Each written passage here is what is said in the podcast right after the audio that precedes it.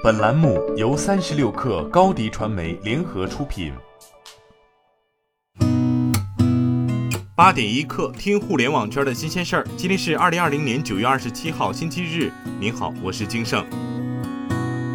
滴滴开始造车了，不过是选择代工模式。此前，彭博社报道称，滴滴出行与比亚迪合作打造定制电动汽车，这不是滴滴第一次和比亚迪合作。今年六月，双方合作的无人车在上海完成了首次路测。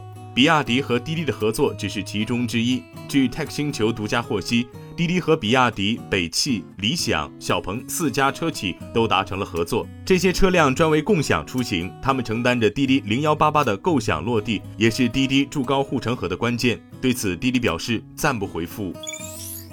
三十六氪获悉，蔚来在二零二零北京国际车展发布了 NOP 领航辅助系统，在城市快速路和高速公路，蔚来车辆可根据导航自动驶向目的地，期间可以自动进出匝道，自动变道超越前方慢车。蔚来是国内唯一一家、全球第二家实现这一技术正式投入使用的公司。完美日记完成了新一轮1.4亿美元融资，其中华平投资和凯雷投资集团分别投资约七千万美元，本轮投后估值达四十亿美元。完成本轮融资后，完美日记计划今年底前赴美 IPO。唯品会 CFO 杨东浩将加入完美日记，担任 CFO 一职，操盘 IPO。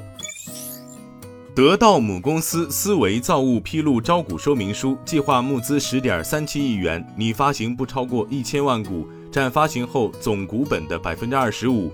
以发行募资计算，公司的整体估值是四十一点五亿。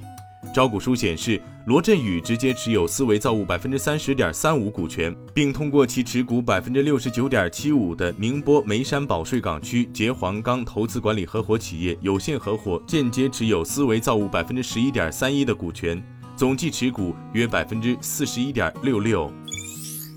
德银将特斯拉评级从持有上调至买入，目标价由四百美元升至五百美元。德银表示。看好特斯拉投资前景，特斯拉新电池技术有望加速电动汽车市场的增长，扩大其与对竞争对手间的领先优势，并对特斯拉在未来三年计划将电池成本削减一半以上的目标表示赞赏。他表示，这可能会显著提高特斯拉的销量和利润率。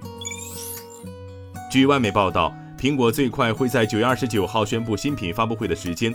而 iPhone 十二系列何时亮相，官方届时会给出最终的答案。苹果方面此前已经确认，支持 5G 网络的 iPhone 十二系列较往年的 iPhone 将延迟几周推出。对此，供应链表示，推迟上市在一定程度上降低了 iPhone 的出货量。今年 iPhone 十二的备货量最多是在七千五百到八千万台。在第三届全国青年企业家峰会上，阿里巴巴集团创始人马云金句频出。马云认为，数字经济正在聚集强大的内需力量，中国巨大的市场和潜力就是撬动下一波经济发展的巨大发动机。现在是最好的创业时机。所谓成功的企业，都不是今天做出来的，都是二十年或三十年前对未来判断决定了今天。今天咱们就先聊到这儿。编辑崔彦东，我是金盛。八点一刻，咱们明天见。